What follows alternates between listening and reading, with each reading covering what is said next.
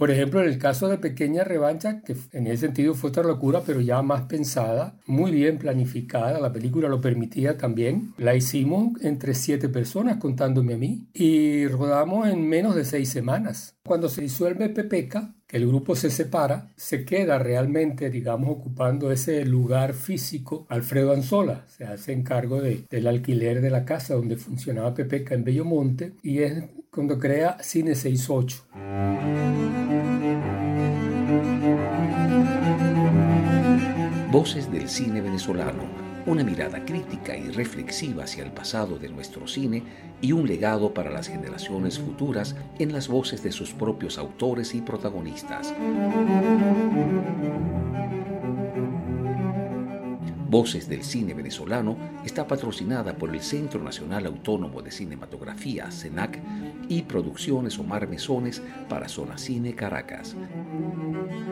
Y para el episodio de hoy contamos con la participación de nuestro invitado especial, Olegario Barrera. Y como siempre, quien les habla, su anfitrión, Omar Mesones.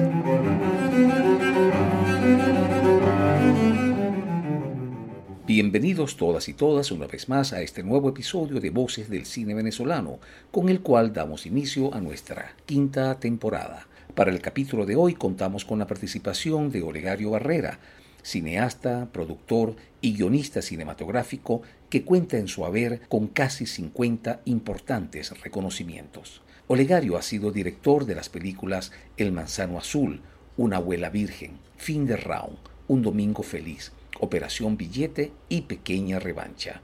Además, se desempeñó como director de programas dramáticos en Radio Caracas Televisión durante 18 años. Olegario, bienvenido a nuestro programa. Siempre es bueno hablar con los amigos, ¿no? Aunque pues, teníamos además bastante tiempo, ¿no? Sin una conversa, ¿no? Pero qué sabrosas son las, las conversaciones con los amigos. Encantado de estar hablando de nuevo contigo. Eh, bueno, Olegario, sin duda que el gusto es mutuo. Y para dar inicio a esta eh, conversación entre amigos, eh, te voy a pedir, eh, como ya es costumbre en nuestro programa, Olegario, que comiences a hablarnos de tu vida a partir de tus primeros años de vida, de tu infancia. Entiendo que naciste en, en las Islas Canarias y llegaste a Venezuela cuando tenías, cuando contabas con nueve años de edad. Bueno, mi infancia tuvo como dos etapas. Una primera etapa hasta los nueve años, donde viví en, la isla del Hierro, en las Canarias, la más pequeña de las Canarias, donde nací. Eh, y después eh, el resto en, Venezuela, donde me fui justamente a los nueve años. En las Canarias, por supuesto, donde yo nací era, era un lugar así como apartado del mundo, ¿no? Desde hacía mucho, mucho, miles de años, ¿no? De hecho, esa isla, eh, hay un dato curioso que antes, en las épocas de Colón y eso, em, había un faro ahí que aún existe, que se llamaba el faro del fin del mundo, porque marcaba el punto más occidental del mundo conocido de toda Europa. Y ese faro, bueno, no, eso fue hace, hace ya hasta 2000 años atrás. Después se cambió para, para Inglaterra, para el actual, para el, el actual.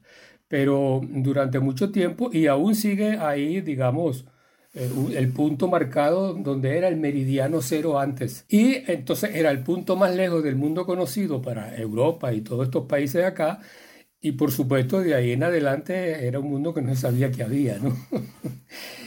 y bueno, esa isla permaneció durante mucho tiempo, hasta después inclusive de que yo me fui para Venezuela, así como muy aislada del resto del mundo, era muy, mm, muy retrasada, entre comillas, a veces el retraso también tiene sus beneficios, digo yo, pero se mantuvo muy aislada del resto, mucho más que, el resto de las Canarias, ¿no? Entonces, por supuesto, era un mundo muy particular, un mundo de mucha pobreza, aunque estaba, digamos, apartada de lo que sucedía en el resto del mundo, cosas como eh, la guerra civil española, por supuesto, le afectó, de hecho, por supuesto, hubo eh, habitantes que tuvieron que ir a la guerra, yo conocí a algunos de ellos, pero eh, mucho menos que en otros. Y también tenía entonces la desventaja que em, había mucha, mucha pobreza. Era una economía aún eh, prácticamente de trueque hasta que yo me fui para Venezuela, es decir, la moneda circulaba poco. Uno cambiaba, digamos, en la, en la bodega o abasto, como se llamaba ya, queso o lo que, lo que produjera por,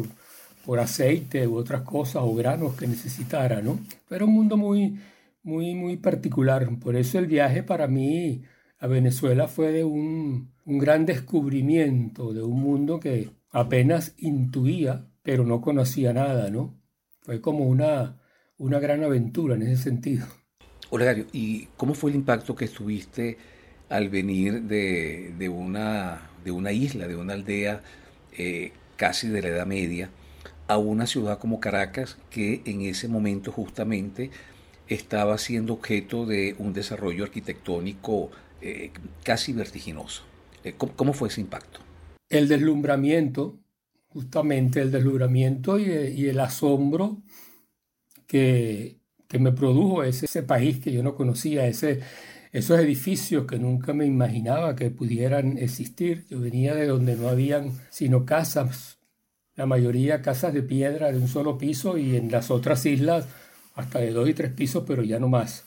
Entonces era como un deslumbramiento y un asombro de, todos los días, ¿no? También Caracas en esa época era ya una ciudad que tenía un desarrollo aceleradísimo, muy pujante, estamos hablando de los años 50 y 60. Yo diría que una de las ciudades de, del mundo que nunca llegó a ser tan desarrolladas como otras europeas, pero eh, mm, ese proceso de desarrollo fue muy rápido, fueron unos años de muy, que todo sucedía muy rápido y realmente fueron, digamos, importantes de todo el punto de vista eh, político, económico, etcétera.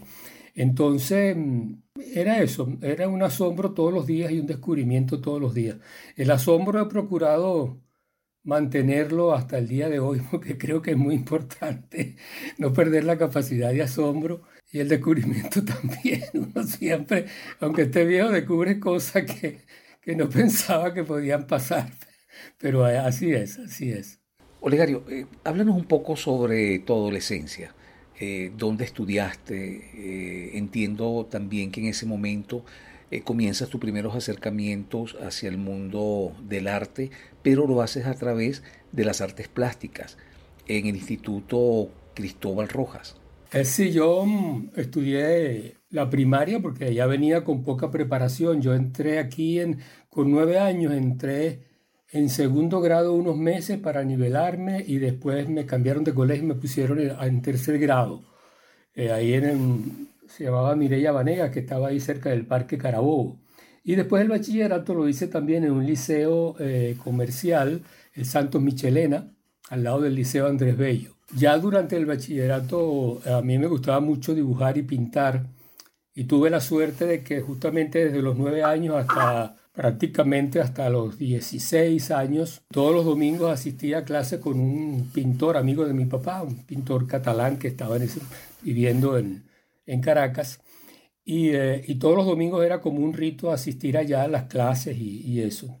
Eh, entonces ya el gusto por la pintura lo tenía y también, exacto, justamente cuando terminé el bachillerato, que ya estaba trabajando porque, entre otras cosas, porque mi papá murió cuando yo tenía 17 años terminando el bachillerato, pues tenía la, la Cristóbal Roja cerca y estuve ahí unos años eh, estudiando pintura y dibujo, seguí, seguí con eso. Es una afición que mantengo aún en este momento, no porque tengo poco espacio, pero hasta hace poco tiempo seguía, seguía practicando. Cuando iba a terminar el bachillerato, um, yo realmente veía las carreras de la universidad y ninguna me llamaba especialmente la atención. De hecho, le dije a mi papá que aún vivía, eh, que no pensaba estudiar ninguna carrera para un hombre de clase media que su gran aspiración es que su hijo, por supuesto, llegara a la universidad, porque mi papá era prácticamente eh, no analfabeta, pero hasta ahí, saber leer y escribir y sacar cuentas y no más. Era un golpe duro eso, pero mi papá, una de las cosas que tenía es que era muy amigo mío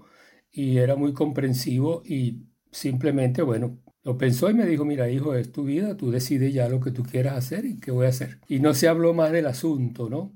Ahí él murió muy pronto, ¿no? Yo seguí indagando en qué me podía gustar. Me comenzó a llamar la atención el teatro y um, ya trabajando me inscribí en una escuela que se creó en esa época que se llamó la Escuela Superior de Teatro, dependía del, del INCIBA, Instituto Nacional de Cultura y Bellas Artes, y estudié ahí durante unos cinco años. Me interesaba mucho la dirección, Estudié, por supuesto, actuación también, pero mis aspiraciones iban más hacia la dirección. Y em, estando estudiando teatro, un día estábamos en ese momento, estuvimos en, varios, en varios sitios, pero en ese momento estábamos en la esquina de Pajaritos, ahí en el silencio, donde hay un, detrás de la Biblioteca Nacional, ah, hay, debe haber aún, había un, en ese momento un, un, teatro muy grande con un escenario magnífico, unos asientos magníficos que era como poco conocido porque no se daban funciones ni nada. Y la escuela funcionaba ahí. Y recuerdo que una tarde vi ahí en el teatro principal, que estaba al lado,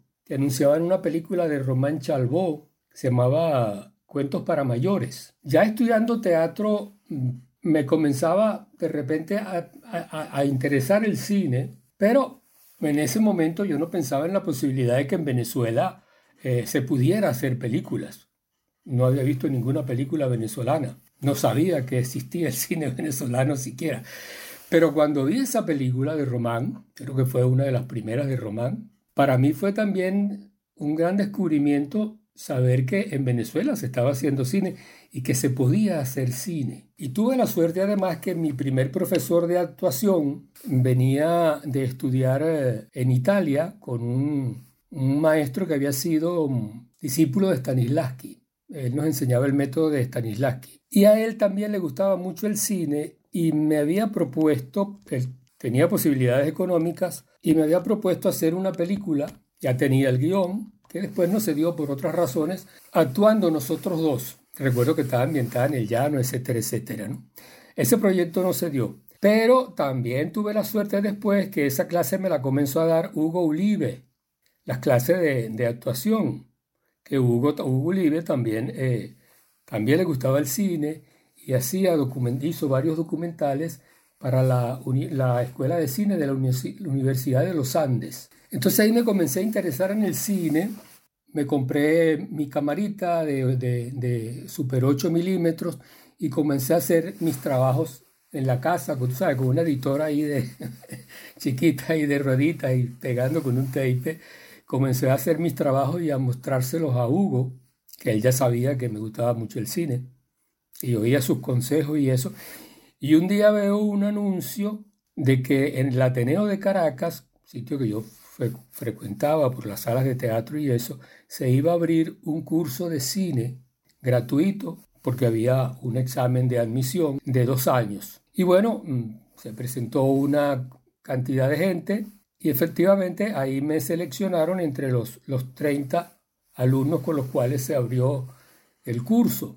De esos 30, al final terminamos el curso tres nada más. Mario Nazoa, eh, otro señor, y no recuerdo el nombre ahorita del otro señor, fíjate, la memoria, y, yo. Y el, el, el eh, digamos, el cortometraje de fin de curso, eh, uno lo hizo el otro señor, y Mario y yo hicimos uno en conjunto. Él ya se encargaba del sonido porque era lo que ya estaba claro que lo que le gustaba era el sonido. De hecho, ya estaba trabajando con la gente de Pepeca cuando aún estábamos terminando el curso. Y ahí viene también mi amistad con Mario, que se mantiene, por supuesto, hasta hoy. Pepeca, Olegario. Ya apareció el nombre de Pepeca. Eh, háblanos un poco de esta etapa.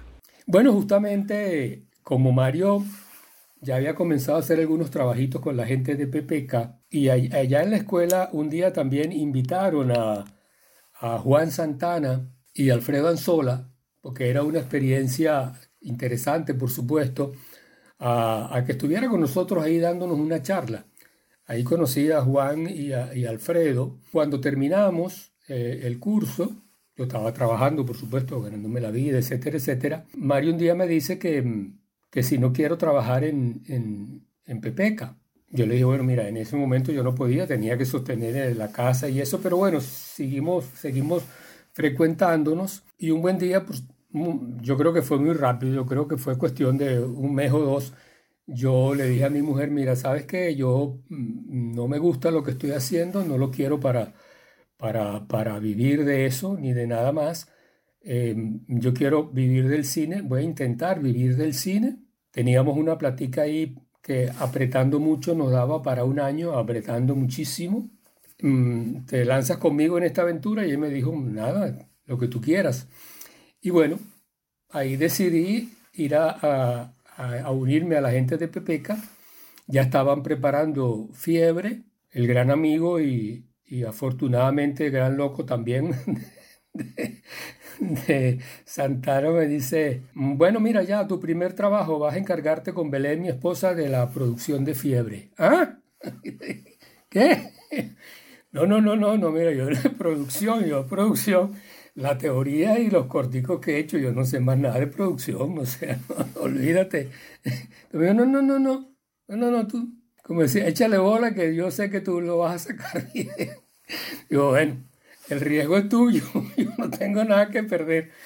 Bueno, en total que ahí, bueno, efectivamente me encargué de la producción de Fiebre, sobre todo la parte del interior con la cual arrancábamos la película y Belén estaba preparando mientras tanto la parte de Caracas, pero al final, por supuesto, me encargué con ella de todo. Y fue mi primera gran, gran, gran, gran, gran experiencia. Y aprendí de producción todo lo que no había aprendido en ninguna clase. y fue muy duro, fue muy duro porque por supuesto era una producción para que yo tuviera por lo menos, no sé, cuatro asistentes, una película de época, es un desastre. Y, eh, y, yo tenía un muchacho que medio me ayudaba ahí, pero que tampoco tenía idea de lo que era producir. Y bueno, yo creo que mm, todo funcionó muy bien, afortunadamente dejé el pellejo ahí. Yo creo que durante dos meses yo dormí un promedio de como hora y media al día, para que te des cuenta cómo fue. Todo se terminó a tiempo y salimos adelante, ¿no? Eh, por eso te digo que fue una, una, un gran aprendizaje de lo que no se debe hacer para poder dormir un poquito más. Sí, era una Bueno, es que éramos unos locos, éramos unos locos. Lo que pasa que por otro lado, también teníamos, yo creo, mucho sentido de la responsabilidad, y, igual, ya, bueno, tú lo viviste también. O sea, dejábamos el pellejo ahí, sí que había que dejarlo, pero las cosas tenían que salir. Y, yo creo que éramos en ese sentido de una, eh, de una gran eficiencia. A mí siempre me gustó, a pesar de que después, por supuesto, trabajé en otras condiciones, pero yo siempre me gustó trabajar con la menor cantidad de gente posible nunca me sentí cómodo con, con mucha gente, no sé, no, em, sentía que, no tenía tiempo para, para, interactuar más con ellos y para, y para establecer esa relación tan bonita que se crea cuando los rodajes fluyen y esas, esas nuevas amistades que a veces perduran durante toda la vida y todo eso.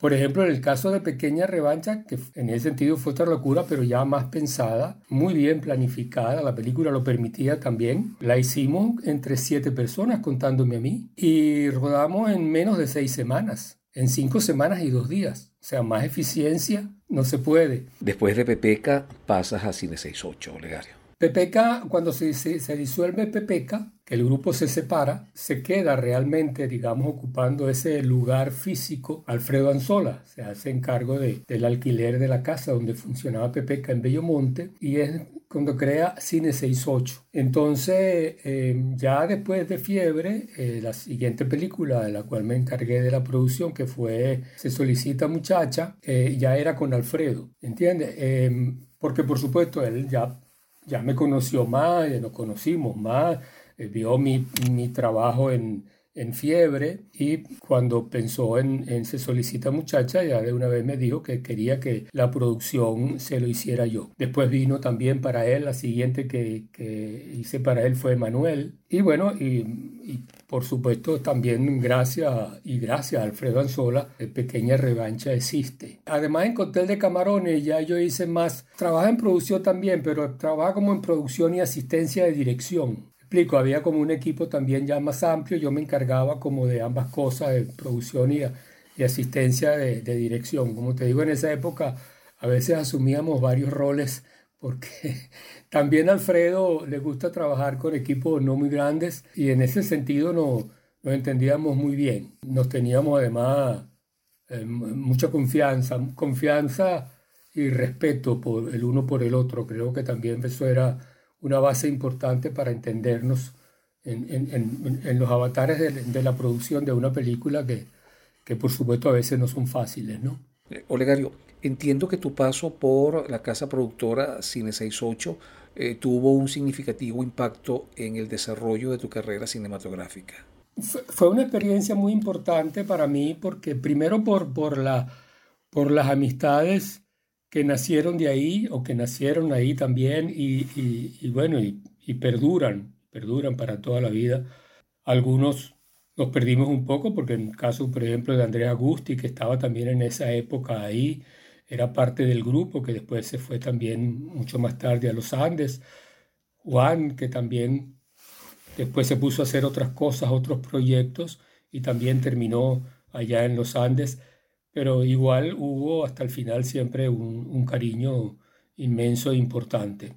Y con Alfredo, por supuesto que eh, aún pues tenemos de vez en cuando contacto y, también he visto en épocas más, más, recientes. Para él escribí, por cierto, el, el guion de una película que aún no se ha hecho, no sé si se va a hacer en años recientes, de manera que seguimos en contacto. Esa experiencia humana para mí fue muy importante y, y como lección de cómo hacer las cosas y cómo llevar un equipo a buen término, que muchas de esas cosas yo sigo aplicando aún y son importantes.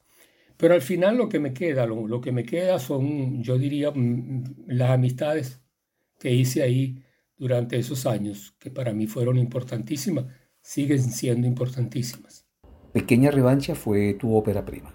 Sí, había hecho cortometrajes y eso, pero varios cortometrajes. El, bueno, a nivel de, de, la escuela hacíamos prácticas y había hecho otras cosas y había hecho sobre uno que se llamaba El monstruo de un millón de cabezas. Fue como mi primer cortometraje, no sé si llamar en serio, pero para mí entre los cortos, por supuesto, el más importante, ¿no? Eh, y después entonces vino el proyecto de Pequeña Revancha, que te digo que mm, se hizo gracias a Alfredo porque yo cuando ya había tenido los derechos, obtenido los derechos de, de Antonio Escármeta, el, el escritor del cuento original, pues metí el proyecto varias veces para obtener crédito en, en ese momento de, del Estado y no le daban.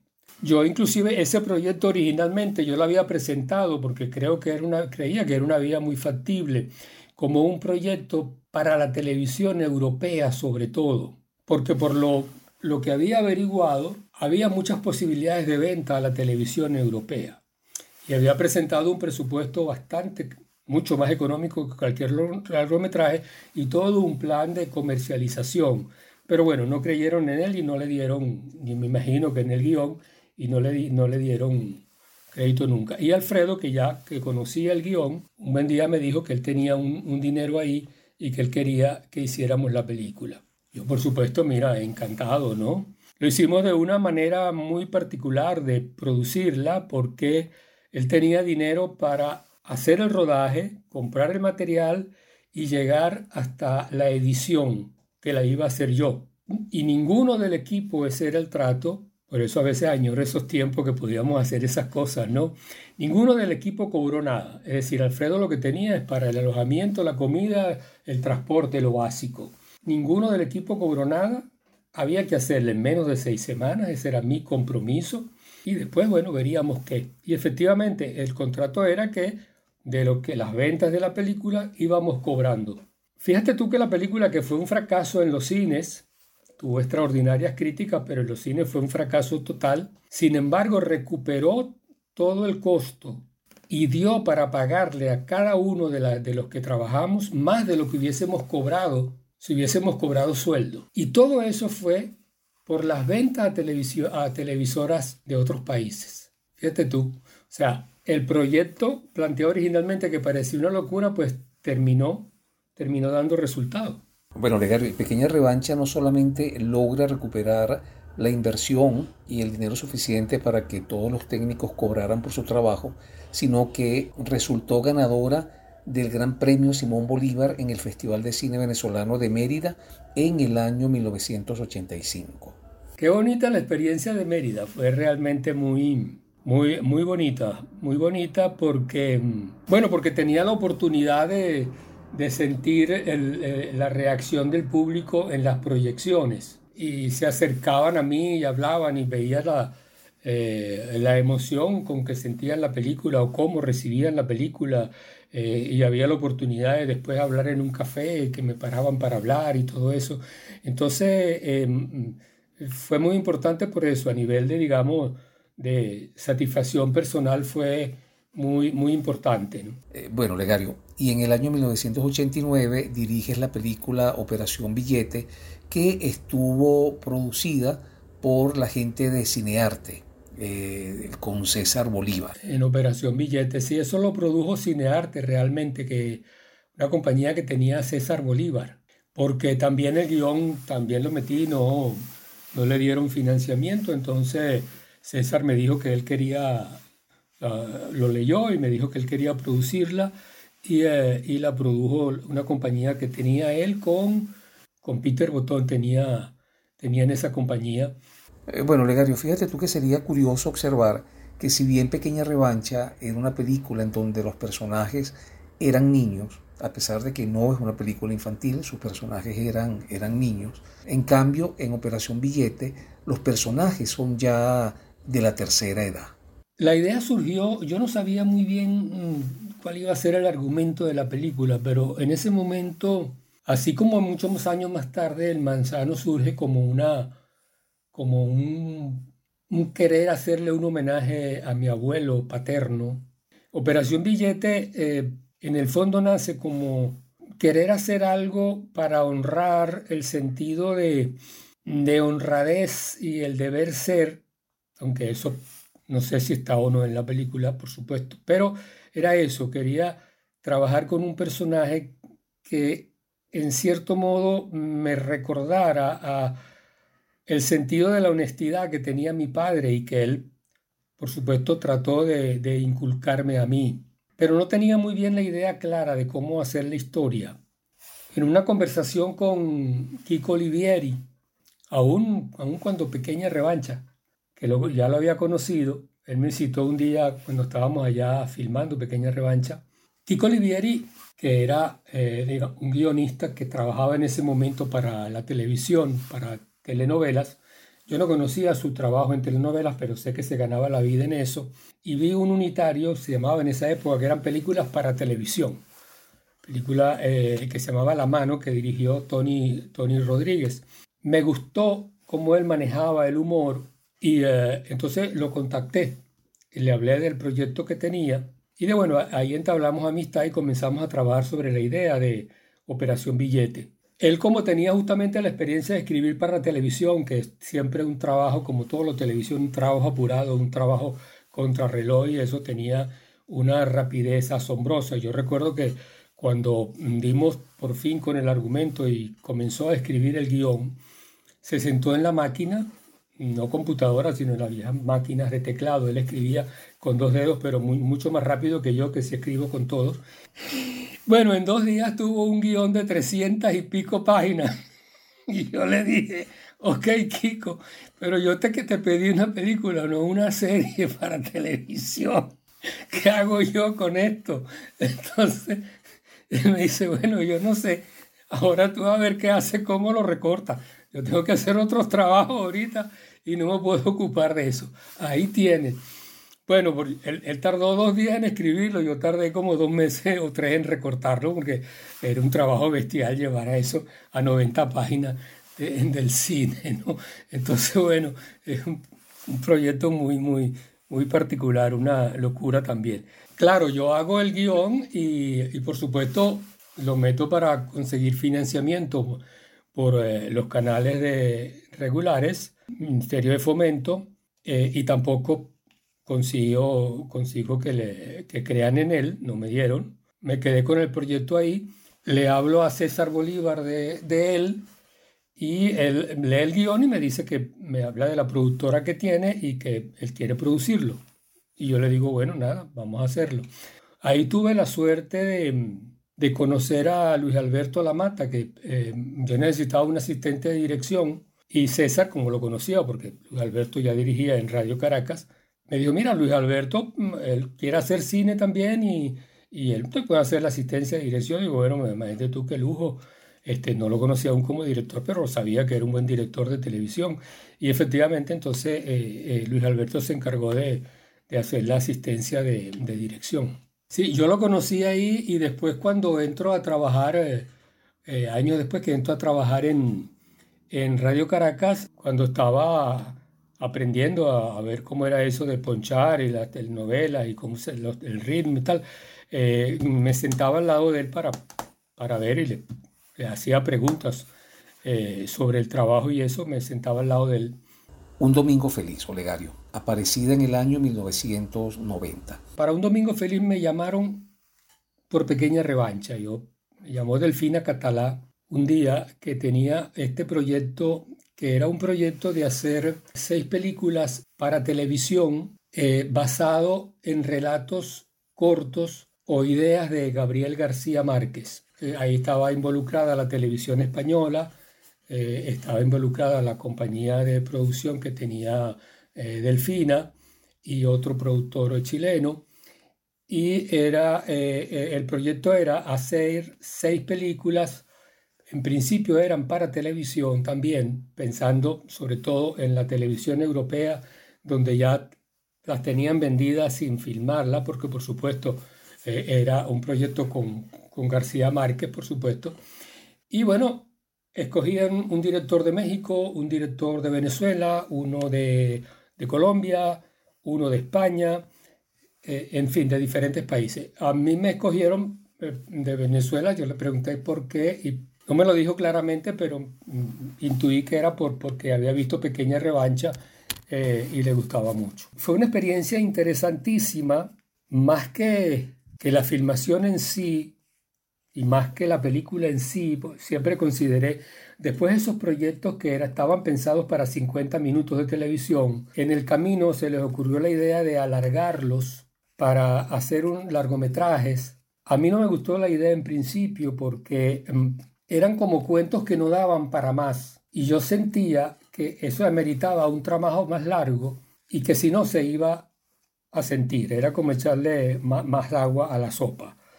Y creo que en general todos se resienten un poco de eso, inclusive un domingo feliz. Para mí no era una historia para hora y media, era una historia para 50 minutos de televisión. Y esos alargamientos así no son fáciles, no es, agregar más escenas y ya está.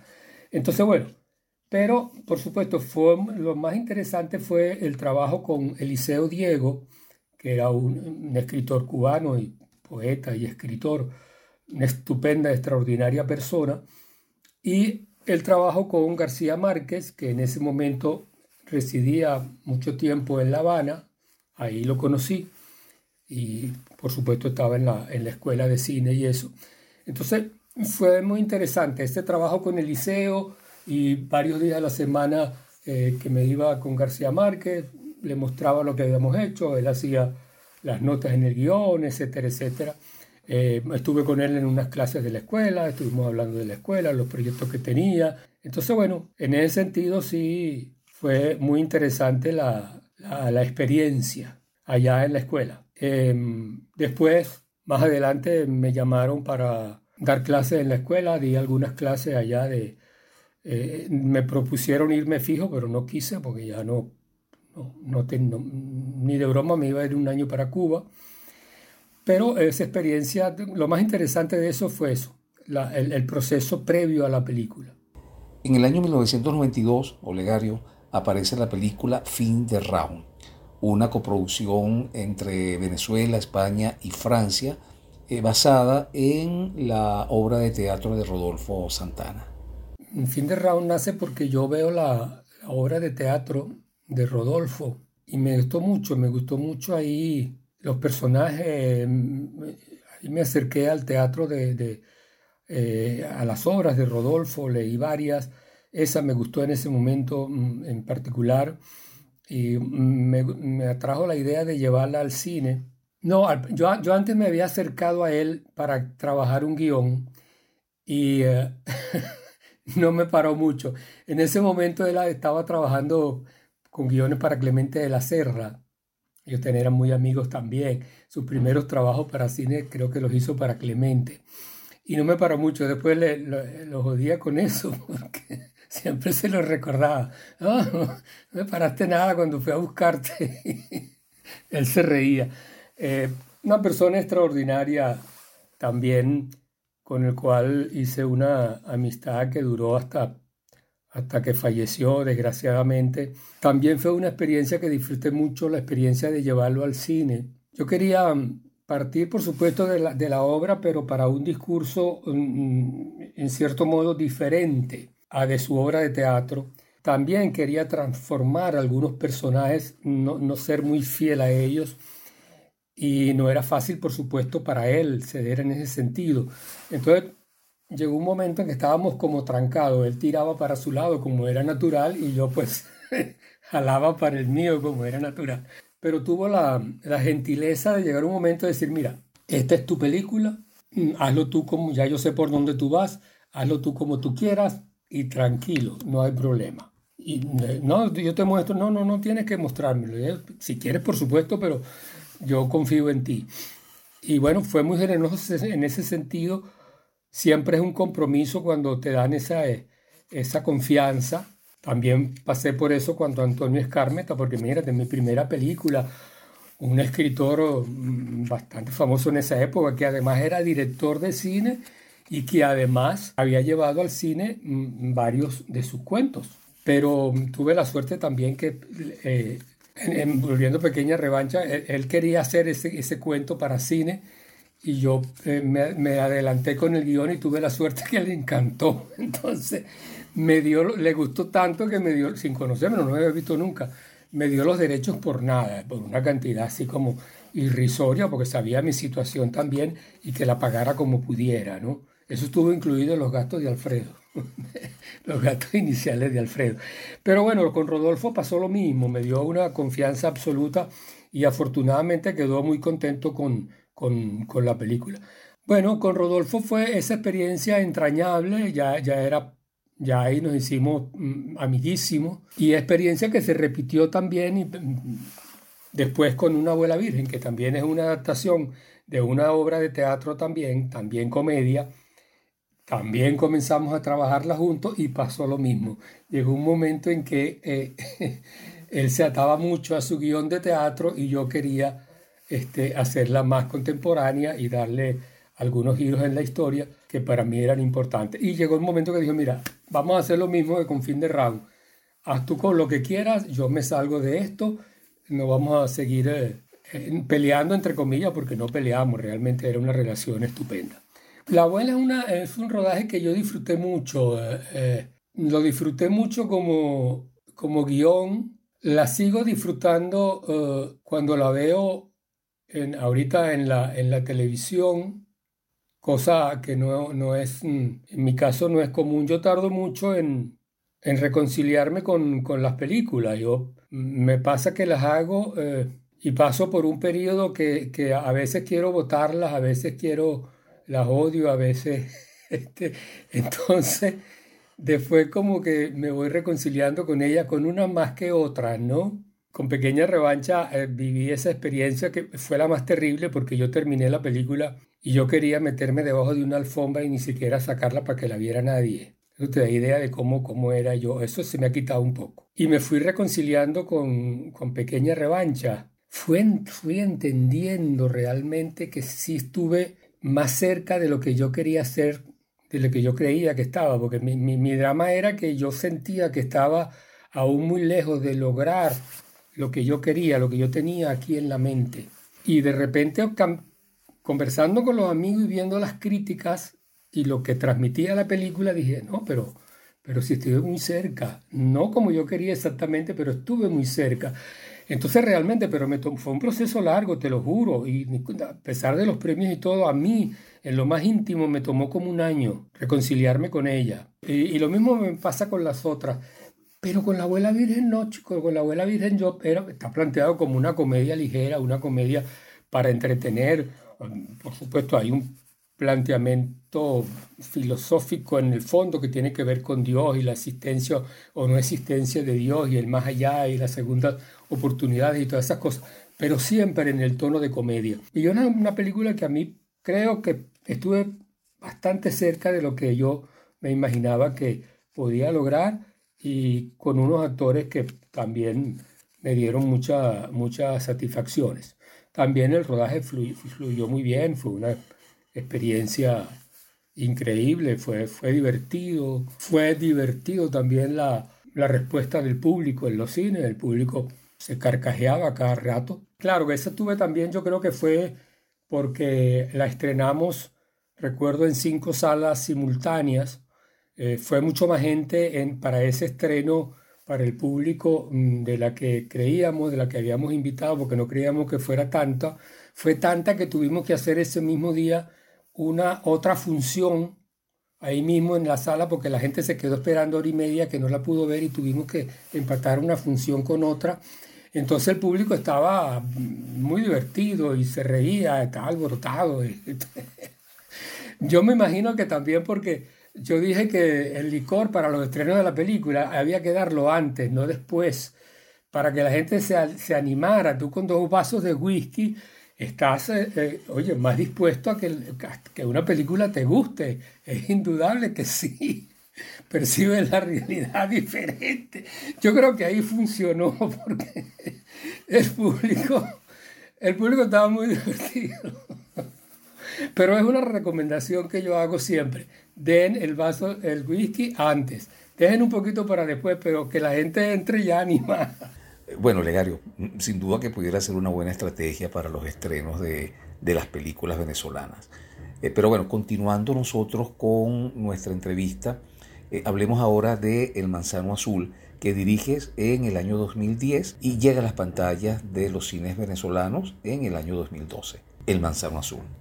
La experiencia con el Manzano Azul, fíjate, haciéndola ya por supuesto en otras condiciones y todo eso, pero como experiencia humana, yo creo que está más cerca de Pequeña Revancha que de todas las anteriores. ¿Por qué? Porque mm, la relación que se estableció con el equipo técnico, por supuesto, fue, una, fue maravillosa, extraordinaria, la gente más cercana que tenía trabajando conmigo, pero fue maravillosa también la relación que se estableció desde antes cuando, de la película, inclusive cuando estaba haciendo con producción con la gente de Mucuchíes que nos acompañó y nos apoyó en esta, en esta aventura. Y eso oh, tuvimos la oportunidad de vivirlo antes del rodaje, durante el rodaje y después del rodaje, porque con muchos de ellos también aún mantengo comunicación y una amistad muy entrañable. Se dio un proceso muy especial ahí. Yo mm, escogí a los Andes cuando, cuando estaba pensando en la película la película, por supuesto, tiene mucho que ver con, con el campesino, la tierra, el amor a la tierra, el amor al sitio donde naciste, donde te criaste y todo eso, porque hay mucho ahí de, digamos, solamente yo sé cómo, pero sí hay mucho ahí de mi historia personal, de mi infancia, porque la película, en el fondo, siempre lo he dicho, es como un homenaje, en este caso, a mi abuelo, que por supuesto falleció hace muchos años, que, pero que para mí fue muy importante en mi formación de pequeño, entre otras cosas porque eh, hubo una época en que yo tuve que vivir con mis abuelos, mm, además de la relación de todos los días en el mismo pueblo, tuve que vivir con ellos porque mis, mis papás tuvieron que irse a otra isla a trabajar como, en como servicio en una casa de gente con más dinero, porque em, eran años muy difíciles en las, en las Canarias. Eh, habíamos pasado por una cosa que, que, ya, llamaron los años del hambre, porque fue realmente, se pasó mucha hambre, mucha hambre a nivel de, de no tener que comer ni una gota de agua para tomar. Entonces tuve que vivir esos dos años con mi abuelo, después regresó mi papá, pero mi papá también ya a los cuatro años se fue para Venezuela, también para lograr salir de, de esa extrema pobreza. Y por supuesto también mi relación con mi abuelo de los cuatro a los nueve fue muy, muy cercana. Entonces cojo los Andes porque yo sentía, ya había conocido bastante Venezuela, haciendo cortos una vez que viajé por toda Venezuela y conocía bastante el país. Y por supuesto eh, me había dado cuenta, aparte que eso sabe todo el mundo, que la, la querencia del andino con su terreno y con su tierra no la tiene ninguna otra gente en Venezuela. El andino es una de las Mm, digamos, de las pocas eh, regiones donde la gente no piensa, claro que hay muchos que lo piensan, pero eh, porcentualmente es la gente que menos piensa en irse a la gran capital y que menos lo que pensó y que menos lo hizo. Eh, no, no, el andino, el, andino es el que vivió y, y, nació con la tierra, es muy apegado a ella y seguía aún muy apegado a ella. Y ese amor por la tierra que yo había ya visto haciendo otros trabajos, digo, bueno, la película tiene que ser en los Andes y no en otro sitio. No en los llanos, no en un huerto por cualquier lado, no en un campo, tiene que ser en los Andes, porque de alguna manera eso tiene que estar también en la historia, ¿no? Entonces, bueno, en ese sentido, como te digo, fue una experiencia eh, extraordinaria trabajar con esa gente, algunos que inclusive eh, eh, los incorporé a la película. De hecho, excepto el protagonista, todos los niños, como viste, eh, fueron buscados allá. Eso para mí era importante, que fueran niños de allá, que el de la ciudad fuera de la ciudad, porque tenía que ser de la ciudad, porque además lo conocí y tenía, lo conocía muy bien y tenía fe en él. Pero que los otros, no importa el trabajo que me dieran, fueran de allá. Y así fue. Y algunos campesinos que aparecen ahí, por supuesto, eran, eran de allá. En ese sentido fue una experiencia humana, humana extraordinaria, que aún de alguna manera yo siento que perdura dentro de mí, ¿no? Olegario, tus primeras películas, eh, Pequeña Revancha, eh, Operación Billete, Un Domingo Feliz, eh, fueron producidas en formato analógico. sin embargo, ya a partir de La Abuela Virgen y de esta película, la que acabamos de hablar, El Manzano Azul, eh, ya eh, tú las produces a utilizando las herramientas del cine digital. En ese sentido, Olegario, ¿qué crees tú que hemos perdido y qué hemos ganado al pasar del cine analógico al cine digital? quizás aquí voy a parecer un poco chapado a la antigua. Bueno, yo lo soy de muchas cosas. Chico, a mí el, el cine digital nunca llegó a entusiasmarme mucho. Y hay cosas que no me entusiasman aún y hay cosas que no me gustan aún. Hay otras que sí, por supuesto, las facilidades para muchas cosas. Entre otras cosas pasó que a mí una de las cosas que más me apasionaba también era el montaje. Yo, creo que lo que yo aprendí, lo poco que he aprendido, lo aprendí montando películas. Una de las cosas que yo hacía en Pepeca es, eh, eh, cuando lo filmaba, es, estaba cerca de los montajes. Yo monté Fiebre con Juan, no solamente lo monté, sino que cortamos el negativo nosotros, cosa que normalmente los cineastas no hacían, nosotros cortamos el negativo. Entonces la experiencia de editar para mí es una de las cosas que me apasionaba más y es una de las cosas en las cuales yo más me sumergía. Yo editando amanecía y no me daba cuenta. No me daba cuenta. Realmente me pasaba el tiempo y no me daba cuenta. La última semana de Pequeña Revancha, recuerdo que, por cierto, que la edité yo solo, y ya había fecha para entregarla y puse una colchoneta en la sala de edición y trabajaba ahí hasta que ya de cansancio tenía que prácticamente de la silla me iba para la colchoneta dormía no sabía cuánto porque no y cuando me despertaba que sentía que podía trabajar un poco más trabajaba y bueno ahí me llevaban la comida yo no salí de cine 68 esa semana y ni salía del cuarto de edición a bañarme a ir al baño y cuando me llevaban la comida eh, bueno, lo que te quiero decir que para mí era un proceso importante. Entonces, el perder la cosa artesanal, el perder el contacto con la película y el, perder eso de estirar la tira así o poder calcular así físicamente, a esto dura tanto, papá, meto la toma aquí.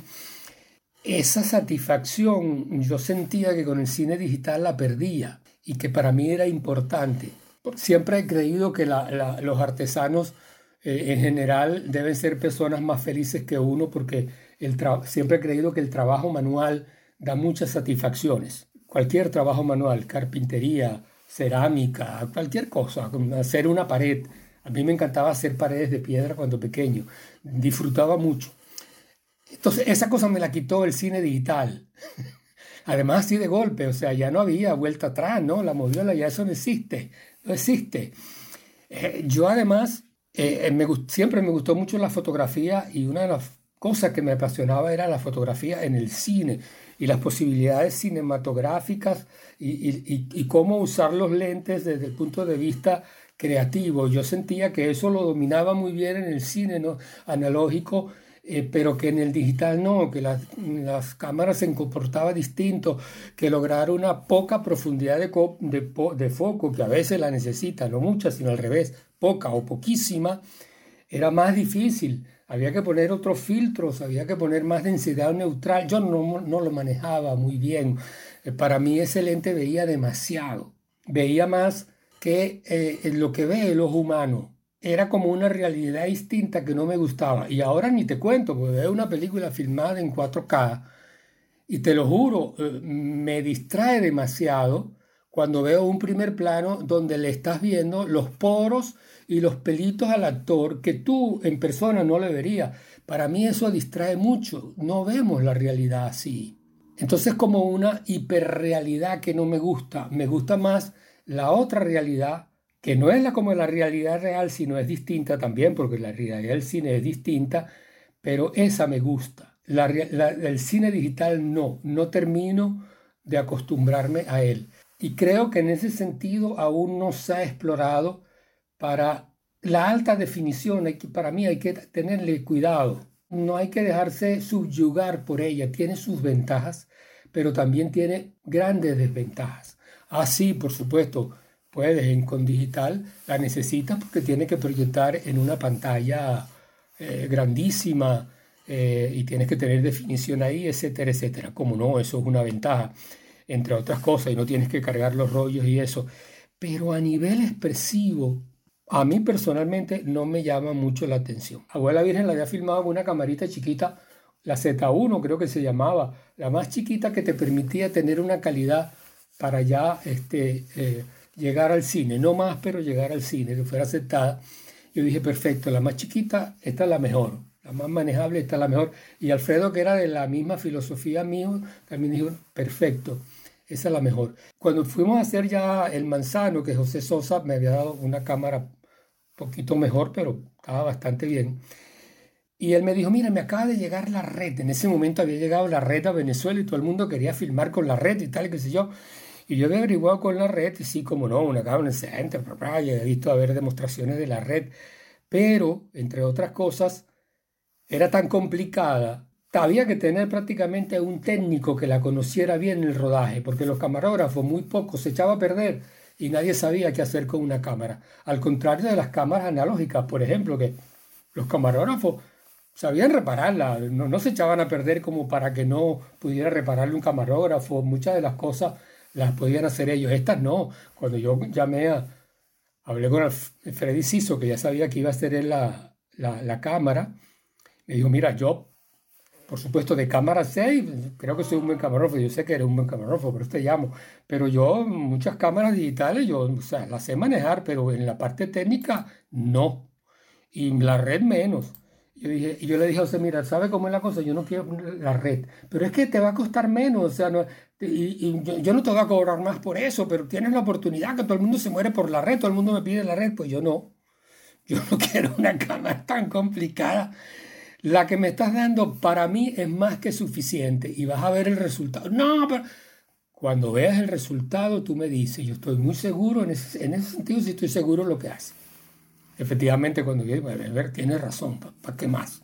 ¿Para qué más definición? ¿Para qué más?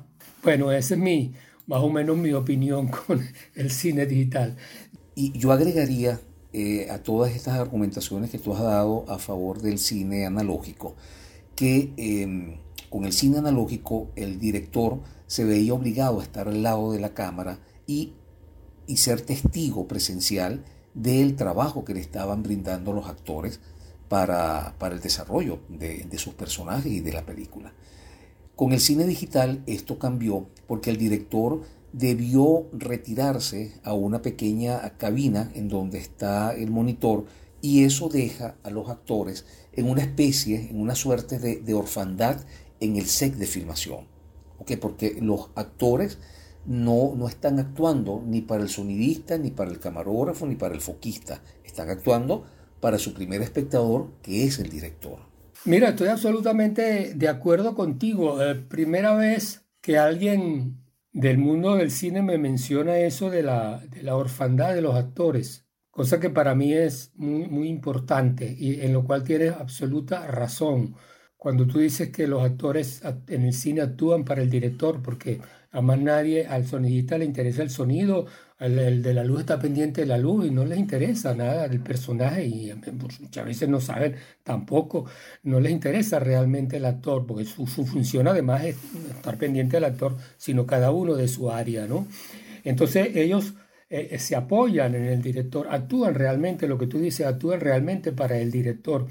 Entonces sí, sí están más huérfanos con eso. Es una de las cosas que yo siempre extrañé también cuando hacía televisión, que por supuesto ahí uno monta las escenas y después va arriba a ponchar y eso, pero eh, también los actores, yo y se los decía muchas veces a ellos, que los sentía que estaban muy huérfanos, porque nada más en el caso de la televisión, por la cantidad de texto que tienen que aprenderse en un día, que a veces yo no sé cómo lo hacían, porque ¿Cómo tú filmas 30 escenas en una jornada de trabajo? 45 minutos útiles en una jornada de trabajo. Eso es una cosa horrorosa.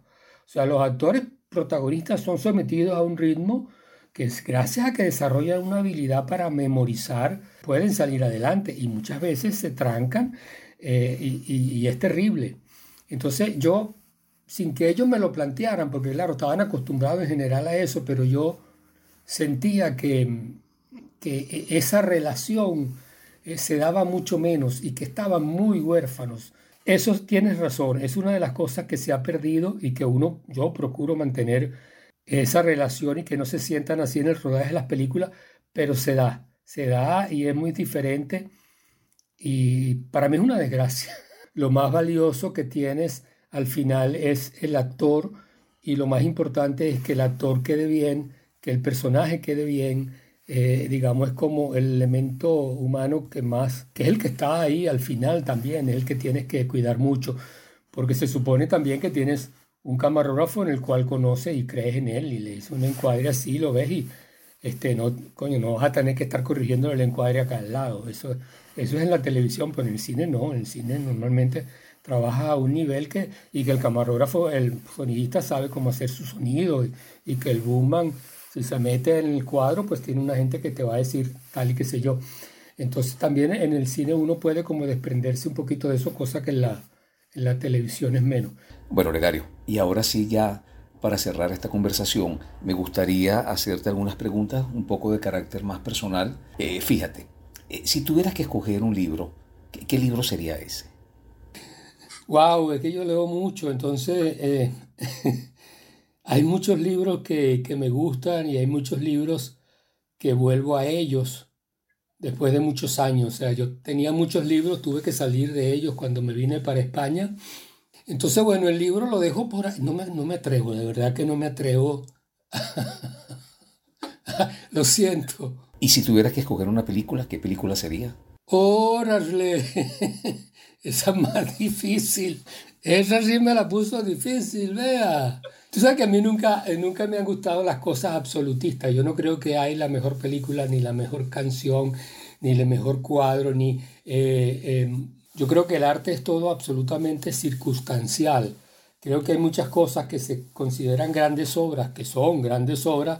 Hay cosas que se consideran buenas obras y no, para mí no son tan buenas, sin que me quede nada por dentro. Y hay cosas que son grandes obras que han quedado ahí en el camino y nadie le para. Ese es más o menos mi idea sobre esto.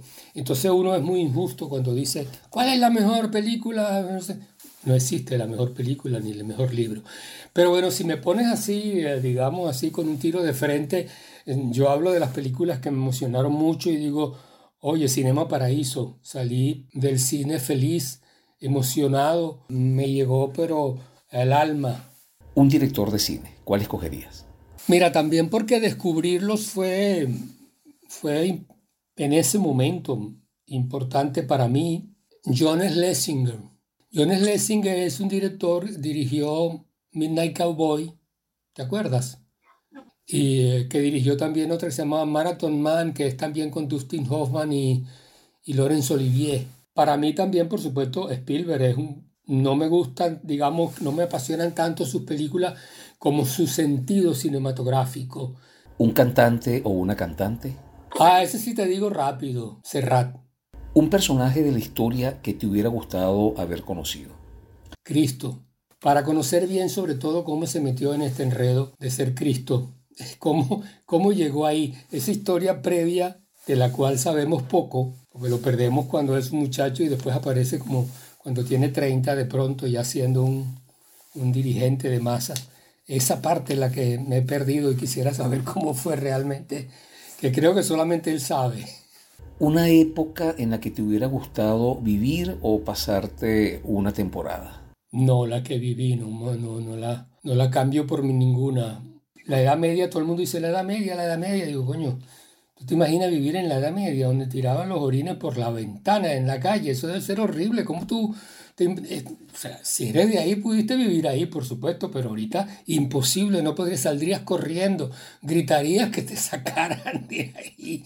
Por eso y muchas otras cosas. Entonces, no. Y el futuro no me lo imagino ni, ni me atrae mucho. Por, viendo, viendo cómo viene, no me atrae, no me atrae para nada. Entonces, la verdad que no, no, con esa fantasía sí no juego. Algo de lo que te arrepientes. De lo que me arrepiento, no haber podido vivir más tiempo con mis hijos cuando eran pequeños, que por circunstancias de la vida siempre estuve con ellos y siempre por supuesto los veía, pero no tanto como yo quise. Y por último, algo de lo que te sientas muy orgulloso. Mis hijos, justamente mis hijos. Creo que de alguna u otra manera eh, son mi mejor obra. Ya son grandes, ya tienen a su vez hijos, etcétera, etcétera. Son, eh, pero creo que eh, es lo mejorcito que he hecho en la vida. Con todo eso, creo que es lo mejorcito. Y ahora sí llegamos al cierre de esta entrevista. Te agradezco muchísimo no solamente el tiempo que nos has dedicado, sino también todas las cosas que, que has tenido a bien compartir con nosotros y, con tus escuchas. Eh, de nuevo, muchísimas gracias. Bueno, gracias a ti, Omar, de verdad, yo disfruto mucho, como, como te decía al principio, la, las conversas con, con los amigos. Las extraño, es una de las cosas que más extraño, de verdad. Extraño, por supuesto, a Venezuela, pero siempre mi primer pensamiento va a los amigos, los amigos de antes, los amigos que tenía ya nuevos y todo eso. Después vienen los paisajes y la cosa y el trópico, pero siempre va primero, de verdad que a los amigos, una de las cosas que más disfrutaba y sigo disfrutando. Así que para mí fue un regalo.